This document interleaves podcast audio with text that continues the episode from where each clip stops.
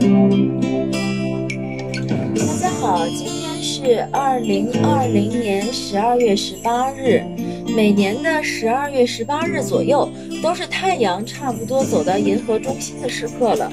The galactic center 目前在射手座二十七度末尾偏近二十八度的位置。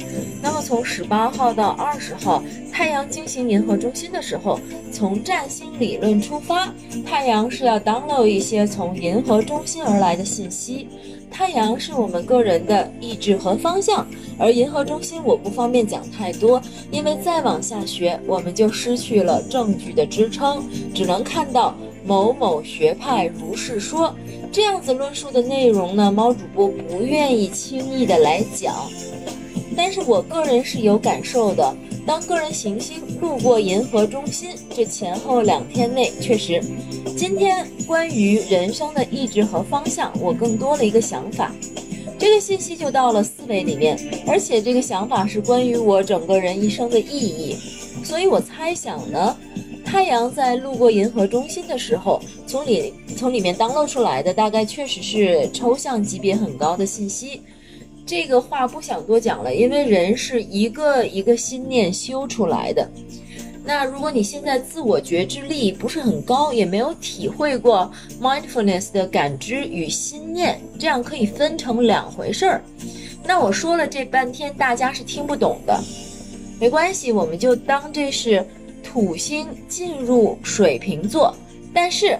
木星还在摩羯座最后一点的地方，要明天晚上才进入水瓶座。那这里就是土星带来给我们的关于占星的压力，关于沟通的压力。没有关系，明天晚上木星就到站了，感受肯定要会好一下。说说我今天早上吧，起床之后呢，看到了外地到北京进修的同学们。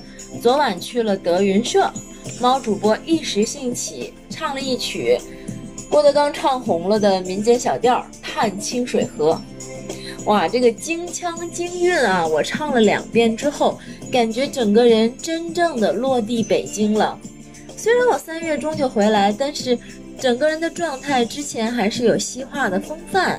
毕竟我在加拿大已经全心全意生活了十四年，哪儿有这么轻易就彻底适应哦？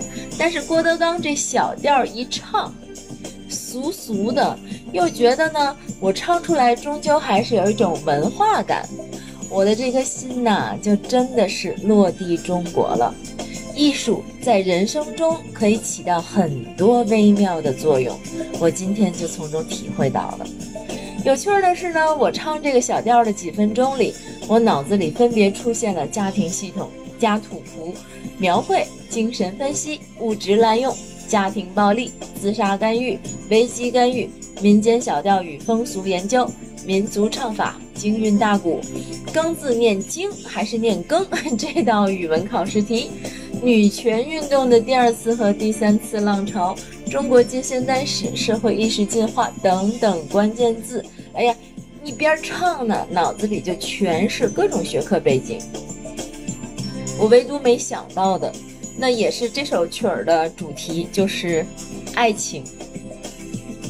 有他很亲密，卿卿我我很好；没有他的时候呢，我自己自得其乐，也过得很好。这真的是一个超级棒的进步，亲爱的女孩子们，当太阳的议题彰显时，你能做到成为独立而完整的自己吗？和你相约明天，猫头鹰讲星星，朋友们再见。